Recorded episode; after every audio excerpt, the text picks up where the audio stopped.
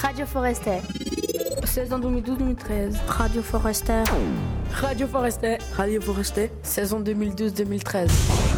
Bonjour, je suis Karina.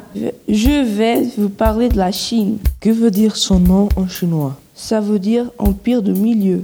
Où se trouve ce pays C'est un pays d'Asie de l'Est. En fait, il y a deux Chines. La République populaire de Chine et la République de Chine. C'est compliqué tout ça. En effet, la Chine, c'est un pays très ancien. Comment est ce pays C'est très varié. Il y a des plateaux, des montagnes, des plaines et des fleuves. Les plus connus sont le Yangtze-Kiang, le fleuve jaune et l'amour. Il y a aussi des mers et des déserts. Et le climat Il y a un peu de tout. Au nord, un climat sec et des grands hivers.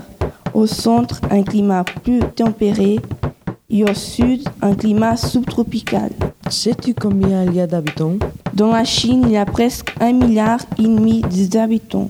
Il est grand comment Elle mesure à peu près 4000 km de long et 2000 km de large. Quelle langue parle-t-on Les langues chinoises, le mandarin et le cantonais.